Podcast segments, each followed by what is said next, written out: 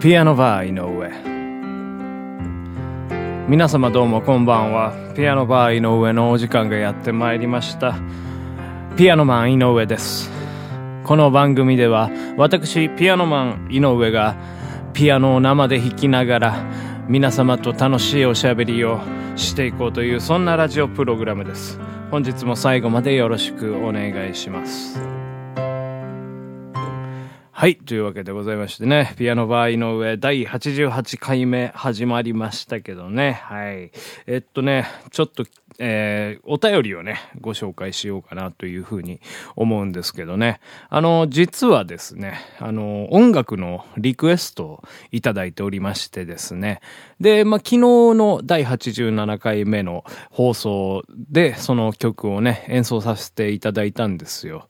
えー、それがですね、レピッシュさんという方のですね、和田摘みの木という曲をね、演奏したんですよね。この曲は、まあ僕、あの、曲は知ってたんですけどね、あの、はじめちとせさんというアーティストの女性の方が歌われていた曲として、まあ認識していたんですけど、まあその作曲者の方がですね、あの、レピッシュの、えー、方ということで、えー、まあ今回リクエストいただいて、てたんですけどね、愛さんという方に、えー、リクエストいただいてたんですけど、まあ、昨日の放送、えー、アップロードして、で、まあ、ほどなくして、愛さんから、えー、お便りをいただきましたので、紹介します。ありがとう、ピアノマン。もう最高のアレンジ。大感動だったよ。ということでね、愛さんからいただきました。えー、ありがとうございます。えー、今回ですね、まあその、レピッシュさんの、和田摘みの木を聞きましてですね。で、まあ、そんで、まあ少し若干のアレンジを加えまして、えー、演奏させていただいたんですけどね。なんかね、すごい熱いものがね、演奏してて自分の中でたぎりましてね。なんかこう、うん、なんか楽器入れてく途中で、うわ、すげえいい曲だなと思ってですね、改めて。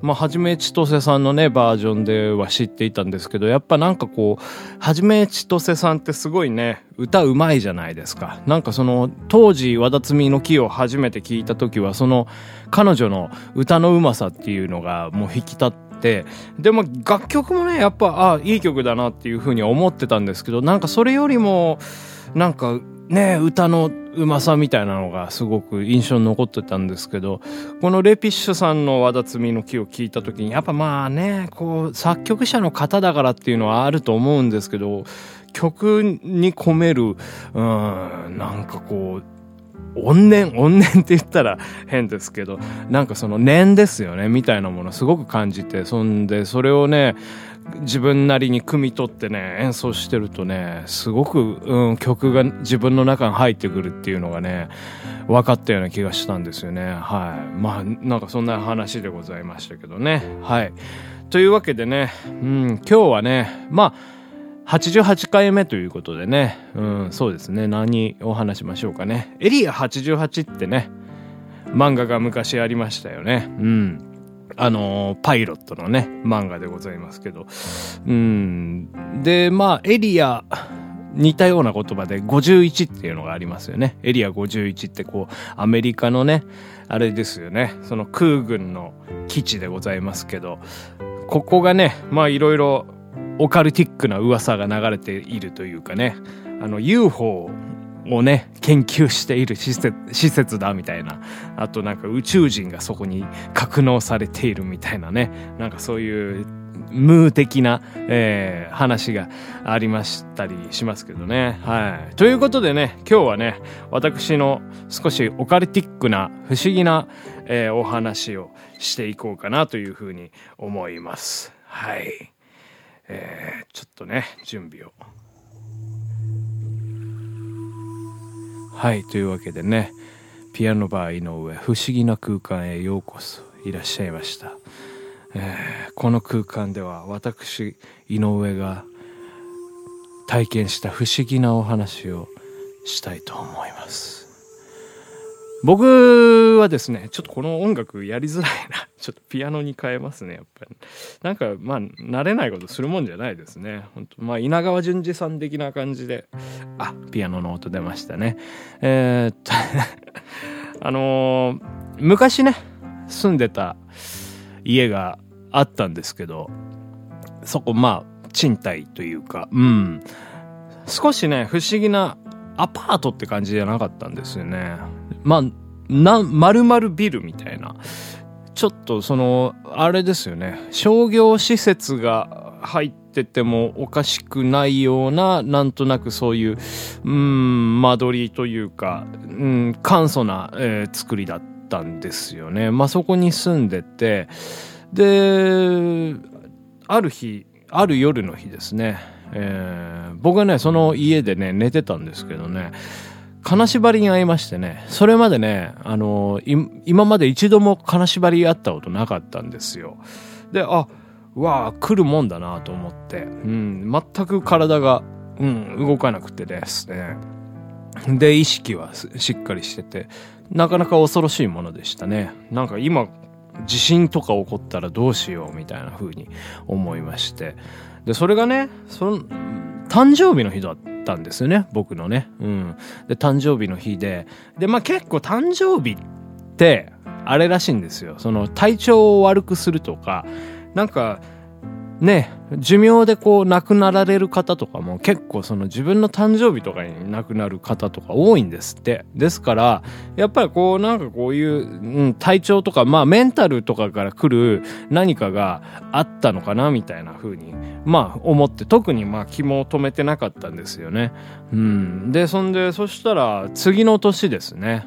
そんで、まあその当時付き合ってた彼女がいたんですけど、うん、その彼女がね、その僕の誕生日の日に泊まりに来てて、で、まあ一緒に寝てたんですよ。で、そしたらね、急にね、ブルブルブルブル震え出しましてね、痙攣を起こしまして、で、まあ、そんで、まあ電気つけて、うん、どうした？っつって言ったら、金縛りにあったって言うんですよね。うん。で、そんで、そしたら彼女はね、見えたって言うんですよ。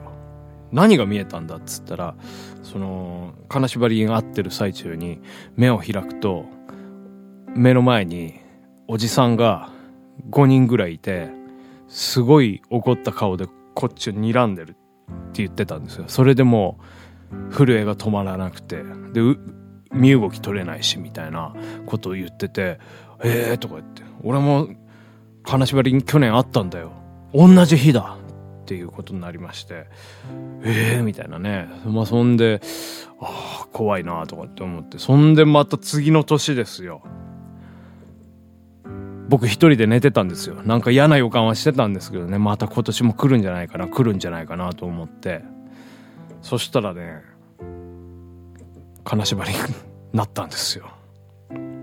その時はね、あのね、幽体離脱みたいなね、感じだったんですよね。その、自分の寝ている姿が真上から見えるみたいな感じでございまして。でもなんかもう来そうだなって思ってたんで、あんま怖くなかったですね。うん、その時は。うん。あ、幽体離脱幽体離脱みたいなね。まあちょっとそんな感じで、まあ、うん、なんかあるんだろうということで、うん、まあ、あやっぱり来たな、みたいな感じだったんですけどね。あの、僕ね、こんなこと話してますけどね、全く霊感とか今までないし、あの、オカルティックなものをね、あの信じてないんですよ。うん、なんかその、やっぱりね、精神的なものからおそらく来るなっていうのはね、思っているんで、まあただ、その、僕だけが体験したっていう話じゃないのがね、ここはまあ引っかかる話なんですけど、彼女も、うん、その同じ日に体験したっていうこともあったんでね。で、まあそのね、今実行物件とか調べるサイトあるじゃないですか。大島テルの事故物件みたいな。それでね、調べてみたんですよ。その家、何がもしかして何かが昔起こっていたのかもしれないと思ってね、調べてみたんですね。そしたらね、全然事故は起きてなかったんですね。ですからまあそのおじさんたちは何を、えー、訴えていたのかわかりませんけどね。はい。まあそんなことがありましたね。もうその家にはね、もうあの引っ越して住んでないんですけどね。はい。というわけでね、今日はちょっと井上の不思議な体験をお話ししました。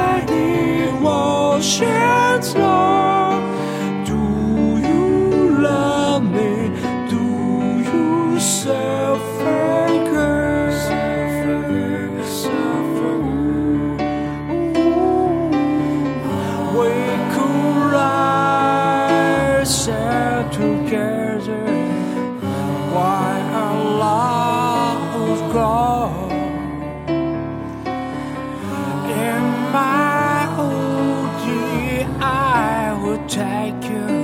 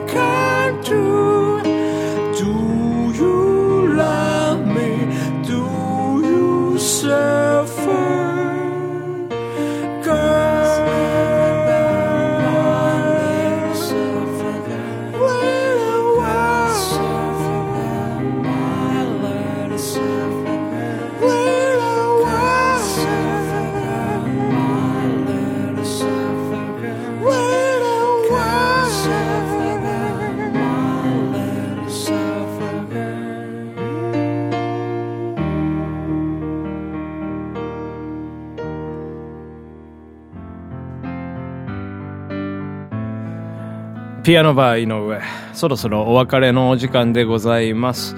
えっと、まあ、今日はね、不思議な体験のね、お話をいたしましたけどね。この間ね、久しぶりにね、そのお家、前住んでた家にね、行ったんですよ。今ね、住んでいるお家から、まあ、徒歩3分ぐらいの、まあ、近くにあるんですけどね。あの、僕この間ね、ネット通販をして、で、そんで、そしたら、そのネット通販の登録してるのが前の住所が入っていて、で、なんか適当にね、ポンポンポンポンこう、あの、やってたら、その前のところに届くみたいな感じになってしまいまして、なかなか荷物来ないなと思ってたんですよ。そしたらまあ、前住んでたところに届いてたみたいで、で、そんでまあ、どうしようと思って、まあ、一番早いのはまあ、そこに今ね、住んでる人のところ訪ねて行って、荷物届いてませんか？みたいな、すいませんみたいな感じで行けばいいかなと思って、で、そんでね、久しぶりに訪ねてみたんですよね。で、そしたらまあ、あの、荷物届いてませんでしたっつったら、あ、あ、届いてましたって、あの、近くのね、宅配便の業者に、あの戻しましたみたいなね、すごい、まあちょっとお手数かける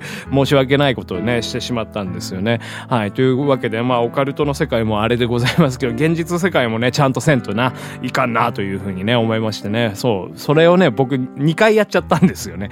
いや、ほんともう、だからもうね、もうその、うん、もう登録先は抹消しましたけどね。はい。ということで、皆様もね、お気をつけください。えーこれも例の仕業ですよ。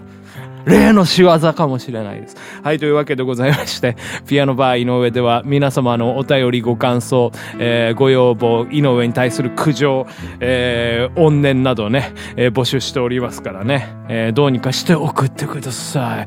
うん、というわけでまた明日お会いできれば、えー幸いでございます。